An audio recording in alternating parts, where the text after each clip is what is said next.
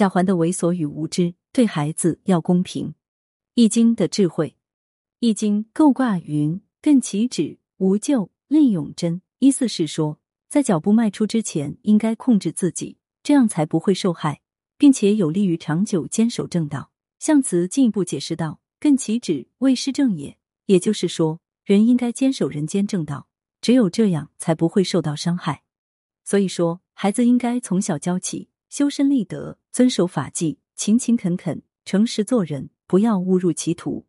另外，在教育孩子道德品质的同时，我们还得注意自己对孩子的态度。如果我们自己的态度都有问题，又怎么能指望教出一个道德品质高尚的孩子呢？《红楼故事之贾环之悲》，当冷子兴演说荣国府提及贾环时，只是以一句话“倒不知其好歹”这样简单的话带过，而本文就从这句话开始。事实上，贾环在贾府中的地位，正可从这句话中看出一些端倪。贾环是一个不被爱的孩子，因为大家不喜欢他，所以很少提及。就算说起，也不是好话。于是冷子兴未能知其好歹。《红楼梦》中，贾宝玉与贾环虽都是贾政的儿子，但两个人无论是外形还是气质、涵养等各个方面，都有着十分明显的差别。这一差别在第二十三回有具体的描写。贾政一举目。见宝玉站在跟前，神采飘逸，秀色夺人。看看贾环，人物猥琐，举止荒疏，忽又想起贾珠来。再看看王夫人，只有这一个亲生的儿子，素爱如真，自己的胡须降以苍白。因这几件上，把素日嫌恶处分宝玉之心不觉减了八九。那么是什么原因造成了他们二人的如此差别呢？不公平的待遇造成贾环的猥琐。大部分的人读完《红楼梦》，会觉得贾环此人。举止粗糙，诡计多端，颇有小人之风。贾环为什么长成这个样子？其实仔细分析贾环的心理，他何尝不是一个渴望爱的普通孩子？贾环跟宝钗的丫头莺儿玩，莺儿说他不如宝玉，输了就着急。贾环道：“我拿什么比宝玉？你们怕他，都和他好，都欺负我，不是太太养的。”说着便哭。是啊，贾环拿什么比宝玉呢？他何尝得到过温暖的爱呢？他渴望得到母亲的爱，在外面受了委屈，母亲给他的只有责骂和抱怨。谁叫你上高盘了，下流没脸的东西，那里玩不得？谁叫你跑了去讨这没意思？除了强化他不是太太养的与生俱来的自卑，还有什么呢？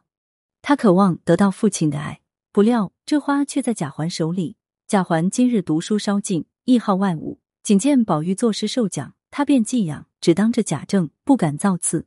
如今可巧花在手中，便也所执笔来，立就一绝，成于贾政。你想象得到一个儿子巴望得到父亲宠爱的急切心情，他渴望得到姐姐的爱。第二十七回，宝玉和探春提及做鞋子的事情，提到贾环作为一母同胞的姐姐，探春居然那样说自己的弟弟。探春也许是恨贾环不争气，但是作为姐姐，作为一个才子精明的才女，作为同样庶出的小姐。探春应当知道贾环的地位，至少知道贾环的不容易。可是探春不但没有帮助贾环，还嫌弃他。他渴望得到老祖母的爱，可是那是贾宝玉的祖母、贾琏的祖母、贾珍的祖母，唯独不是他的祖母。什么时候他欢喜的提到环儿的名字了？他渴望得到当权者王夫人的爱，王夫人命他抄写《金刚经》咒讽诵，他激动的简直忘了形，恍然自己变成了受宠的少爷。可是百般抚爱亲生儿子宝玉的二太太哪来的半点疼爱给他？于是他妒火中烧，把烛台推向宝玉。这是他做出的最大胆的反抗。他连邢夫人的爱也一点得不到。同样是给贾赦请安，宝玉被邢夫人拉到炕上坐了，百般摸索抚弄他，只请贾环和贾兰两个小叔侄在椅子上坐着，善留宝玉吃饭。他见不得三六九等，酸溜溜的撺掇贾兰快快离开。他比宝玉年龄小。理应得到更多的关爱，可是没有。他比宝玉上学认真，理应得到更多的表扬，可是没有。他不敢任性淘气，理应得到更多的称赞，可是没有。大观园里没有一个角落属于贾政的三公子贾环，尽管他的名头还是主子。海棠诗社没有谁邀请他加入，尽管他也会写诗，尽管他也想表现。宝玉不承认他这个亲兄弟，探春不屑于亲近他这个亲兄弟。他拿什么比宝玉？没有爱的童年，就是什么都没有，什么也没有。童年的贾环注定早早的没有了童年，人情冷暖、等级森严，让他瞬间长大，也扭曲的长大。母亲的扭曲造成了贾环的无知。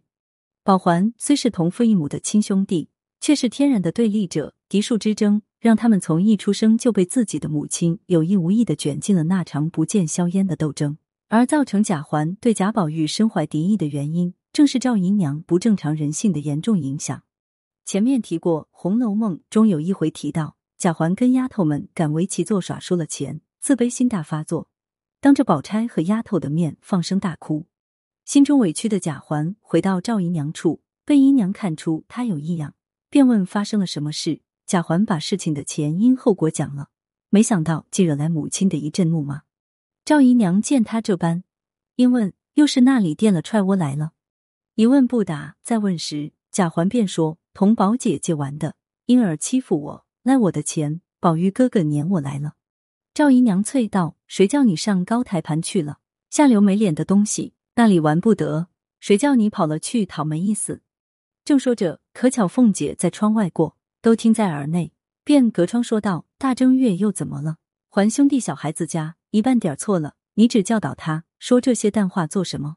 凭他怎么去？还有太太老爷管他呢，就大口啐他。他现是主子，不好了。”横竖有教导他的人，与你什么相干？还兄弟出来跟我玩去。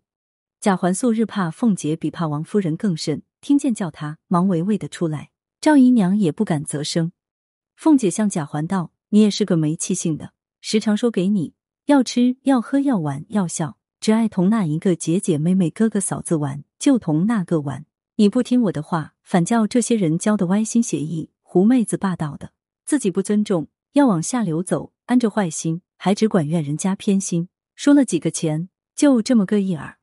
贾环见问，只得诺诺的回说：“输了一二百。”凤姐道：“亏你还是爷，输了一二百钱就这样。”回头叫风儿去取一吊钱来，姑娘们都在后头玩呢，把他送了玩去。你明儿再这么下流，狐妹子，我先打了你，打发人告诉雪里，皮不接了你的。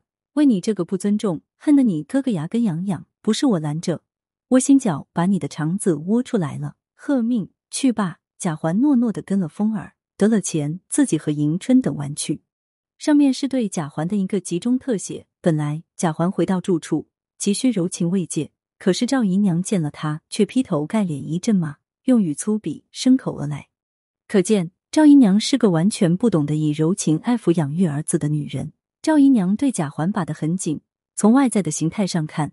女儿两个算得上是相依为命，但赵姨娘只是把贾环当作争夺荣国府财产继承权的一个砝码，并不能给予贾环超功利的真切母爱。所谓近朱者赤，近墨者黑。赵姨娘企图通过贾环复仇与翻身的扭曲心理，直接导致了贾环人生观与价值观的变异，不能不说是他又一个人生悲剧。看红楼之小节，倘若一个人从小就缺乏他人的爱抚。那他便会患上皮肤饥渴症，这是一种心理疾患。